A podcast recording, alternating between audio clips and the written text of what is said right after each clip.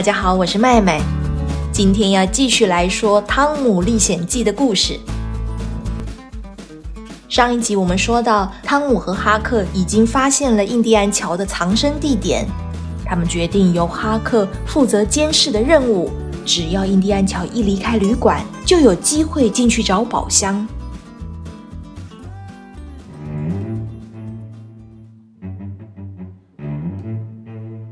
隔天，汤姆的班级举办野餐会。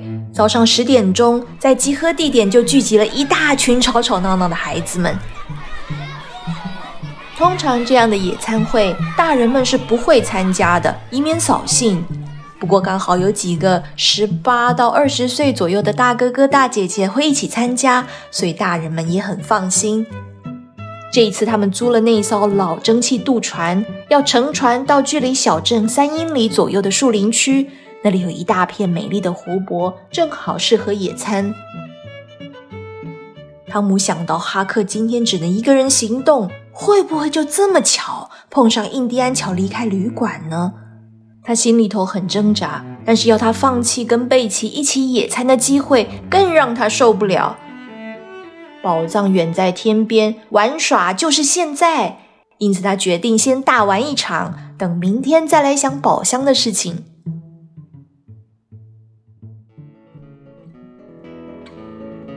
渡船在树木茂密的山谷间停下来，开心的孩子们一窝蜂涌上岸。片刻之间，树林中就到处回荡着欢笑声。大家又跑又跳，玩得汗流浃背、精疲力尽，然后回到营地饱餐一顿。吃饱之后，他们坐在橡树荫下休息聊天。突然有人提议：“谁想去山洞里面探险？”这还用问吗？大家都想去。孩子们把一捆一捆的蜡烛通通拿出来，兴奋地冲上山。在山坡上有个形状像三角形的巨大山洞。一走进去，立刻感觉温度降低许多。四周是天然的石灰岩，上面的水珠晶莹透亮。从黑暗的山洞里向外看，耀眼的阳光普照在绿莹莹的山谷，美丽的就像一幅画，还有一种神秘浪漫的氛围。同学们很快就把手里的蜡烛点亮，就这么嬉嬉闹闹的，一个接着一个，顺着主要通道往下走。一整排烛光在山洞里穿梭，把每个人的影子都照射到山壁上，放得好大，而且隐约能看见山洞的顶端，大约六十英尺高，但是通道的宽度不过八到十英尺，非常的狭窄。每走几步路，就有另外一条高耸而且狭窄的通道岔出去，所以人们都说麦克道格拉斯山洞是个大迷宫，从来没有人真正知道里面可以走多深、走多远，仿佛根本没有尽头。他们一行人沿着这条主要通道走了一阵子，然后三三两两、成群结队的钻进岔路玩捉迷藏。在阴森的长廊里奔跑，互相偷袭对方，直到大家都累了，才边喘边笑地走出洞口。这一整天玩得开心极了，直到出了山洞，才发觉天已经黑了。渡船上的钟声早已当当当敲了半个多小时，孩子们一一上船，渡船便载着这群兴高采烈的游客们返回圣彼得堡小镇。大概除了船长之外。没有人有浪费时间的感觉。渡船的灯光一摇一闪，从码头旁边经过的时候，哈克已经依照约定守在旅馆附近了。他专心盯着，根本没有注意到渡船靠岸。晚上起了雾，天色越来越暗，行人和车辆也越来越少。四周的灯光逐一熄灭后，整个村庄仿佛都进入了梦乡，只有哈克清醒的一个人在黑暗中等待。周围一点动静也没有，他难免会怀疑：这样守着真的有用吗？还是干脆回去睡觉算了？这时候突然传来一些声响，他立刻全神贯注的听，小巷子的后门轻轻关上。有两个男人快速冲出来，从他旁边一闪而过。其中一人还背着东西，那一定是宝箱。他们一定是在转移财宝的位置。现在去找汤姆肯定来不及，万一让这两个人逃掉了，他们就再难找到新的位置。哈克决定要紧跟在后，他要像猫一般的灵巧，离得不远也不近，始终保持着能看见他们就行。跟踪了三条街，向左转，来到通向卡蒂夫山那条小路。经过威尔斯曼老房子后，哈克以为那两个人会把宝藏藏在大岩石后面，但是这两个男人却一直往山顶走，不断往上爬。忽然间，他们转进树林里一条小路，不一会儿就消失在黑暗里。哈克赶紧向前靠过去，缩短距离，却找不到那两个人。他甚至开始小跑步，又担心自己跑得太急会被发现，于是又放慢脚步，停下来仔细听。糟了，一点声音也没有，除了他嘣嘣的心跳之外，什么也没听到。他竟然跟丢了。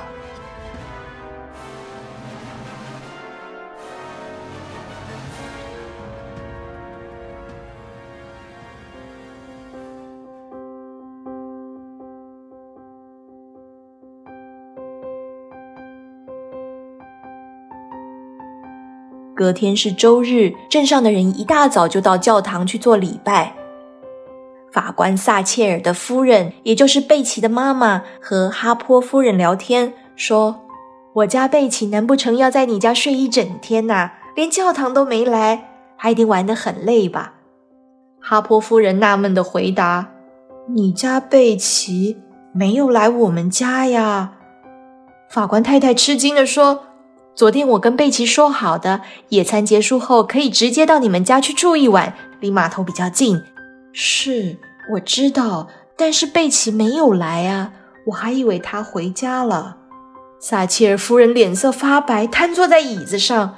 这时候，波利姨妈正好从他们身旁经过，愉快的打招呼：“各位早啊，哈帕太太，我家那个臭小子昨天没回来，我想大概是住你们家了吧，竟敢不来教堂做礼拜。”看我等等怎么教训他！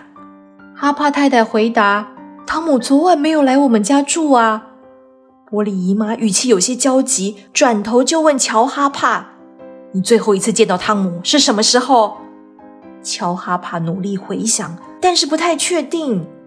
教堂里里外外的人都在窃窃私语，脸上露出不安的焦虑。大人们迫不及待地询问自己的孩子。但是没有人敢肯定，到底有没有看见汤姆和贝奇上了回程的船。回想当时，已经比预定回程的时间晚了许多，天也黑了，大家心里都想着回家，没有人想到要去点点名，看看同学是不是到齐了。突然，有个年轻人很笃定地说：“他们两个还在山洞里。”撒切尔夫人听到这句话，当场晕了过去。玻璃姨妈也跌坐在地上，放声大哭。这个惊人的消息一传十，十传百，弄得大街小巷人尽皆知。大家套上马鞍，安排好渡船，不到一个小时，全镇就出动两百多个人，像潮水一般顺着公路还有河流向山洞前进。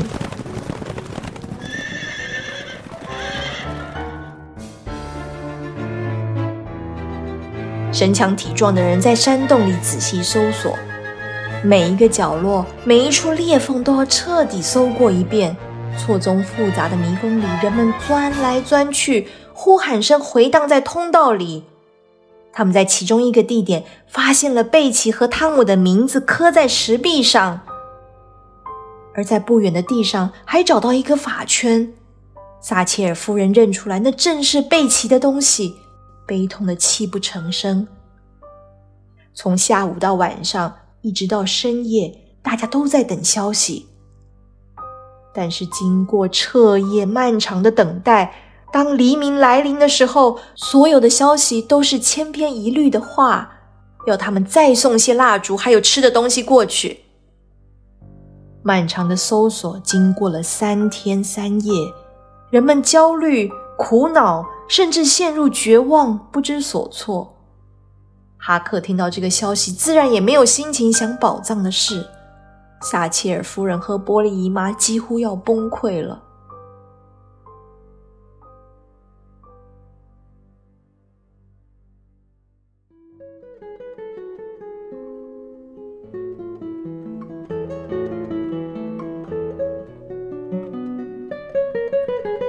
亲爱的听众，汤姆和贝奇到底在哪里？为什么没有和同学们一起回来呢？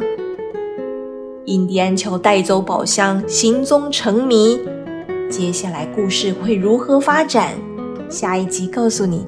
祝你有个愉快的一天，拜拜。